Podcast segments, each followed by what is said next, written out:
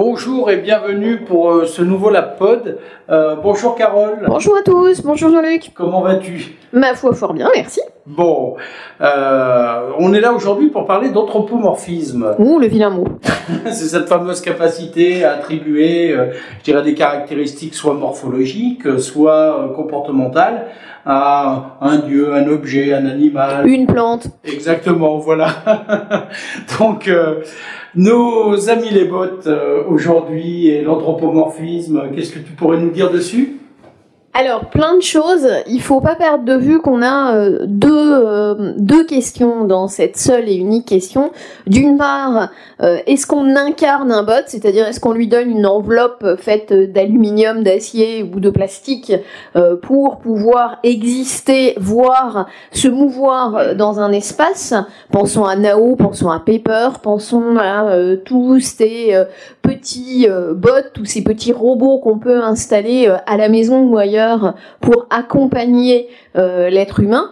Et puis, euh, par ailleurs, la question c'est aussi est-ce qu'on dote un chatbot de euh, non pas de capacité de compréhension qu'il n'a toujours pas et qu'il n'aura pas, mais d'une persona, diront euh, les communicants, et ils auront raison, de traits euh, humains, d'éthos, d'un caractère, d'une façon de répondre qui correspond à ce que l'on peut identifier chez quelqu'un de gentil, chez quelqu'un de désagréable, chez quelqu'un de facilement euh, énervé, etc., etc. Donc vraiment deux dimensions. D'une part, l'incarnation dans quelque chose de, palpable, et d'autre part, l'éthos, la personnalité, le comportement. C'est ces fameux petits robots, par exemple, qu'on voit sur les salons, euh, qui circulent dans les allées, qui ont souvent l'air très sympathiques. Alors, est-ce qu'ils doivent ressembler à l'humain ou pas, ces, ces fameux euh, robots humanoïdes euh, Enfin, C'est toute la question. Est-ce qu'on tombe dans quelque chose qui reprend les formes humaines, voire parfois des formes féminines clairement identifiées et identifiables? Attention à pas tomber dans l'écueil du sexisme et de la barmaid. Mais est-ce qu'on reste justement sur quelque chose de très rond, de très agréable qu'on pose sur une table et qui n'a rien d'humain? Ou est-ce que l'on tombe dans euh, cette enveloppe humanoïde qui permet euh, d'identifier euh, des verbes d'action proprement humains? Il marche, il me répond, il avance vite, etc. etc. C'est toute la question et tout le problème aujourd'hui qui se résout, j'ai envie de dire, avec le fameux schéma de l'Uncanny Valley qui met euh, en perspective notre rapport à quelque chose qui est suffisamment proche de nous pour qu'il y ait identification et en même temps où l'écart nous fait ressentir un malaise. Comment se sent-on euh, face à un cadavre? C'est ce qu'évoque aussi euh, ce schéma. Comment se sent-on face à un zombie?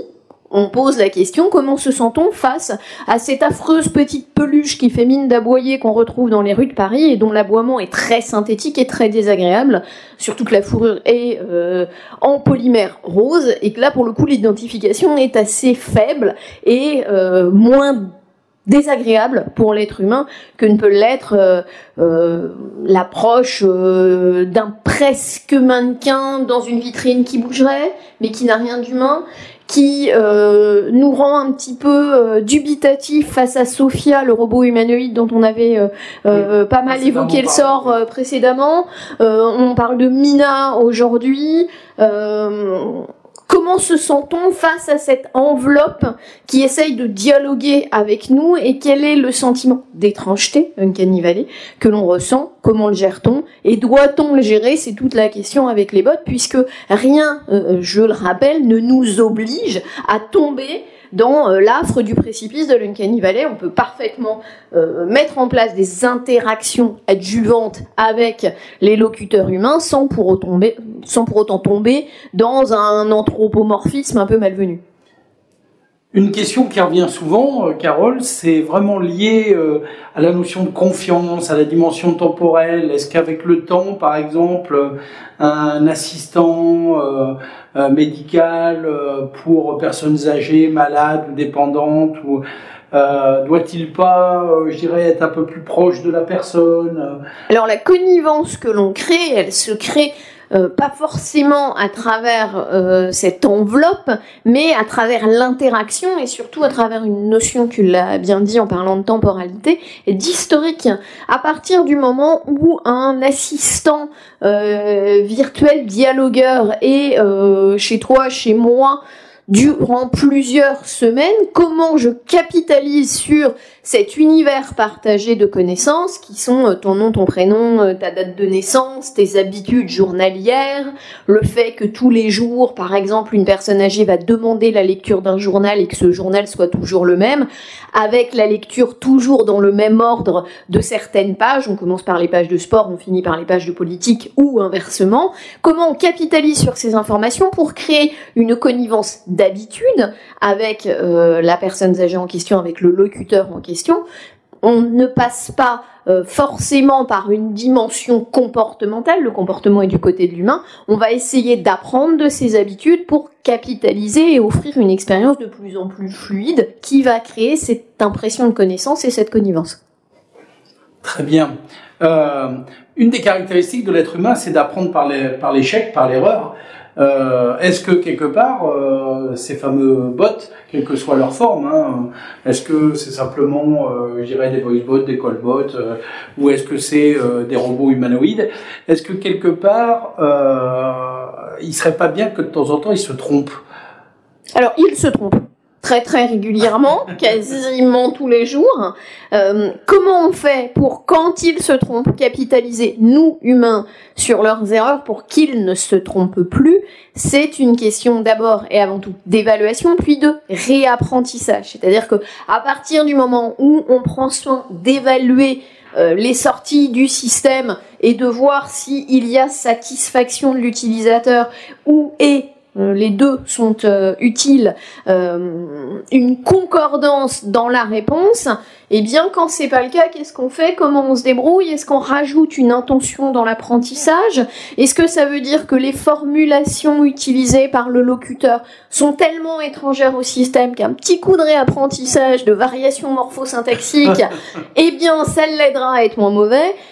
Tout ça, c'est du côté de l'humain et de sa capacité à itérer sur les erreurs de ces systèmes en fonction des retours utilisateurs, ne jamais les oublier de la boucle, pour pouvoir euh, capitaliser sur leurs erreurs, euh, qui sont en fait les nôtres de l'apprentissage.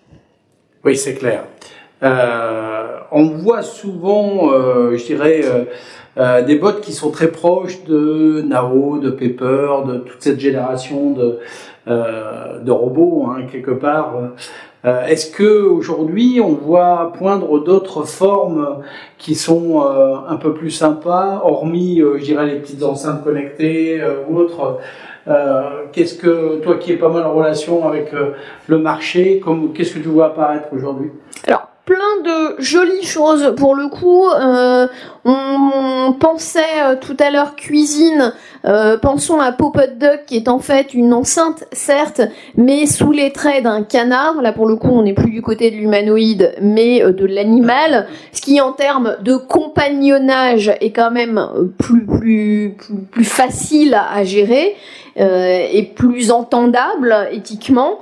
Euh, ce petit euh, canard va vous aider à, euh, en fonction de votre frigo, pouvoir préparer les repas. Alors pas seulement en fonction du frigo, mais également en fonction de vos habitudes de consommation, également en fonction des déclarations faites par les usagers quant aux allergies ou quant au dégoût absolument euh, patenté de certains membres de la famille pour certains aliments. Ça va vous aider à faire une recette qui puisse satisfaire tout le monde et qui, si possible, soit en accord avec euh, les apports nutritionnels euh, dédiés, recommandés pour toute la famille.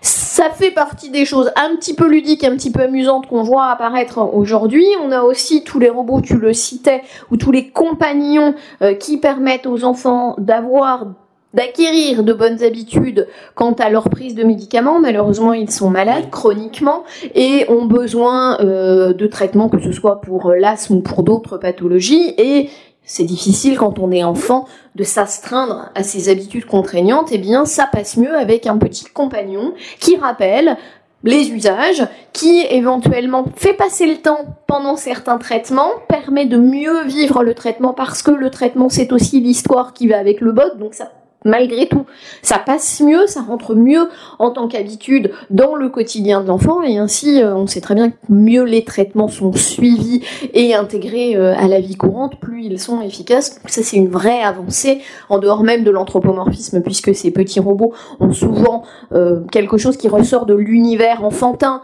quelque chose qui ressort de la petite bête hybride qui a des jolies oreilles et une forme toute ronde. Donc on est vraiment plus dans l'univers de l'enfant de, la chimère qu'on s'amuse à dessiner pour eux et qui euh, permet un accompagnement quotidien et euh, un caractère ludique dans des moments qui, par définition, ne le sont malheureusement pas. Est-ce qu'on penche plutôt euh, côté mimétisme, côté différenciation euh, Comment est-ce qu'on fonctionne? On, voit bien que, par exemple, dans, le, dans les jeux vidéo, euh, de plus en plus aujourd'hui, on, on, joue sur les deux tableaux. on essaye de, de, se rapprocher du comportement à travers une IA, du comportement du joueur, mais on s'en différencie aussi parfois. comment est-ce qu'aujourd'hui ça, ça se gère? Mais c'est toute la question de euh, l'entrée et de la sortie. C'est-à-dire que en tant que locuteur, je dis des choses, je formule euh, des différents éléments langagiers et on peut capturer ces usages, capturer ces habitudes, capturer une tonalité de ma voix pour connaître un état émotionnel, j'aime pas parler d'émotion mais au moins de tonalité et se servir de ces informations bien reconnues, bien labellisées par le système, pour offrir une sortie qui soit adéquate.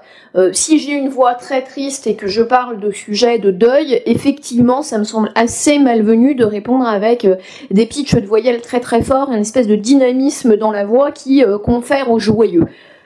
En revanche, c'est pas pour ça que euh, je dois absolument singer l'humain et caler dans ma synthèse tout un tas de disfluences parce que ce matin je suis fatiguée, j'en produis beaucoup, et que donc le bot va juste me dire, bah dis donc, qu'est-ce que t'as l'air fatigué, de manière sous-jacente en reproduisant une espèce de voix fort désagréable, et on peut être sûr qu'un matin où on est fatigué, on n'a pas envie euh, qu'on nous dise Bah dis donc, qu'est-ce que t'as l'air fatigué? Donc il faut peut-être éviter ce, genre de choses et bien garder en tête que ce qu'on détecte en entrée, ce qu'on arrive à bien labelliser sur la voix humaine ou les comportements euh, de l'utilisateur, ne sont pas pour autant l'obligation de la sortie et qu'on peut se permettre d'avoir ce filtre et de réagir en conséquence en fonction des scénarios prévus sans pour autant tomber dans les affres du mimétisme.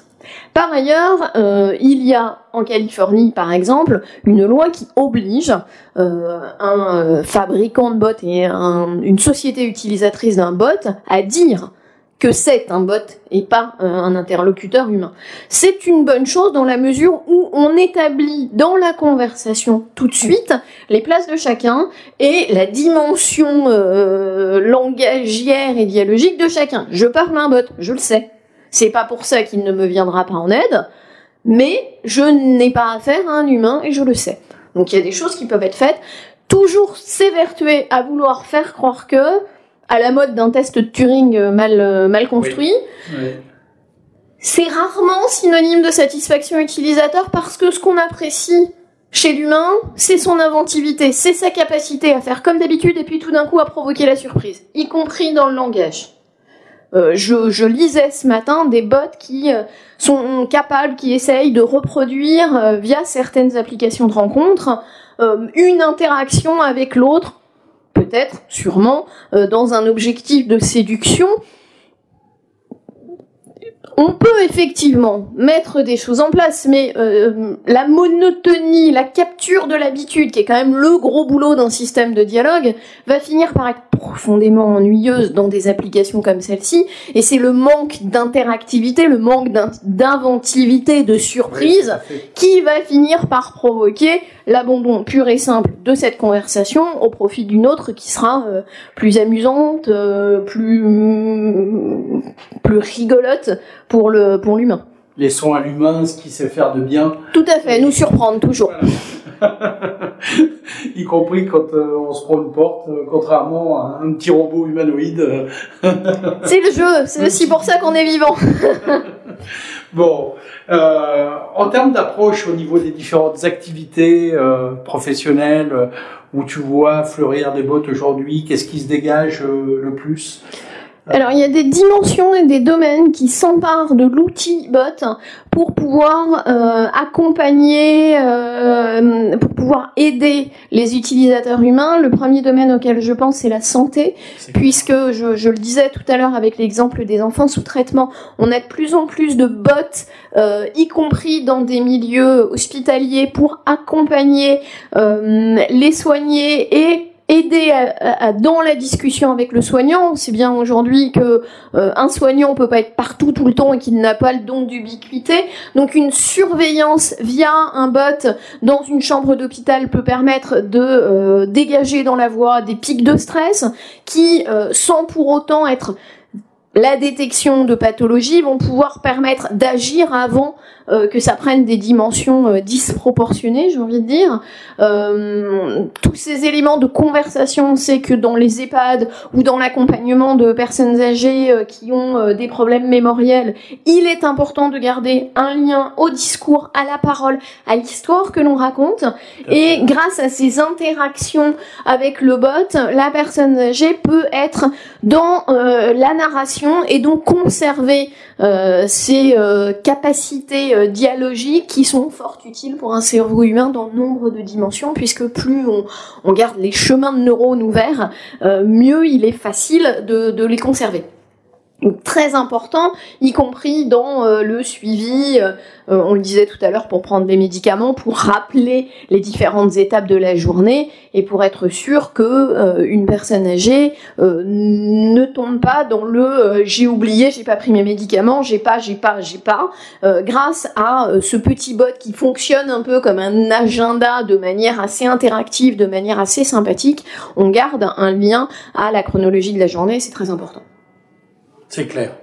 Euh, toujours dans cette logique, euh, je dirais, euh, anthropomorphisme, c'est-à-dire se rapprocher du comportement humain. Est-ce qu'aujourd'hui, dans les applications, ces, ces bots se substituent carrément à l'humain? Euh, est-ce que tu vois Il n'y arrive pas. Honnêtement, il n'y arrive pas. Après, on, nous parle là récemment de bots qui sont presque capables de badiner. C'est en quelque sorte l'objectif, leur objectif. Est-ce que vraiment euh, on doit être euh, dans ces objectifs je dirais pas complètement non tout de suite parce que je l'évoquais à l'instant avec le cas de personnes isolées ou âgées. le rapport à la conversation au badinage par pur plaisir est aussi une fonction humaine qu'il faut garder. Donc pourquoi pas dans certains cas euh, pathologiques notamment se servir d'un bot pour permettre la continuation de la conversation et de la narration.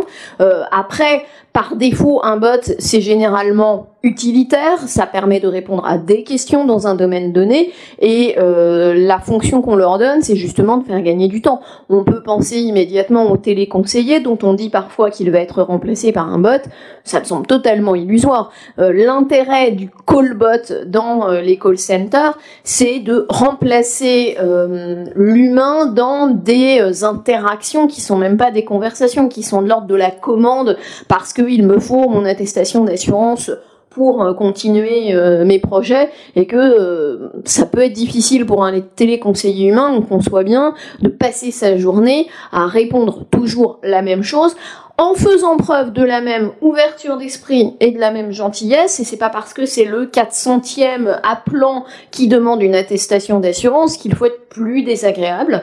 Donc, laisser cette tâche à un bot pendant que le téléconseiller humain prend en charge et cognitivement dans la complexité des dimensions juridiques, temporelles, euh, euh, que sais-je encore, donc dans sa dimension cognitive, l'interaction et le problème, la reformulation d'un problème, on, explique rarement, surtout dans des conditions de stress, bien son problème. Donc le conseiller humain a cette euh, euh, lourde tâche de bien comprendre les tenants et les aboutissants de la problématique pour derrière apporter une réponse qui soit réellement ciblée, euh, euh idoine, j'ai l'habitude de dire, et en même temps faire preuve d'empathie, rassurer, permettre la compréhension. Donc toutes ces dimensions et cognitives et proprement humaines, euh, on, entend parfois le buzzword soft skills, mais pas que, c'est toute cette capacité à dialoguer avec tout ce qui fait un être humain et euh, sa compréhension et euh, son euh, talent pour réussir à comprendre et à rendre l'information de la meilleure des façons possibles. Bien, merci beaucoup Carole, et puis à très bientôt pour un prochain La Pod. À très vite, merci.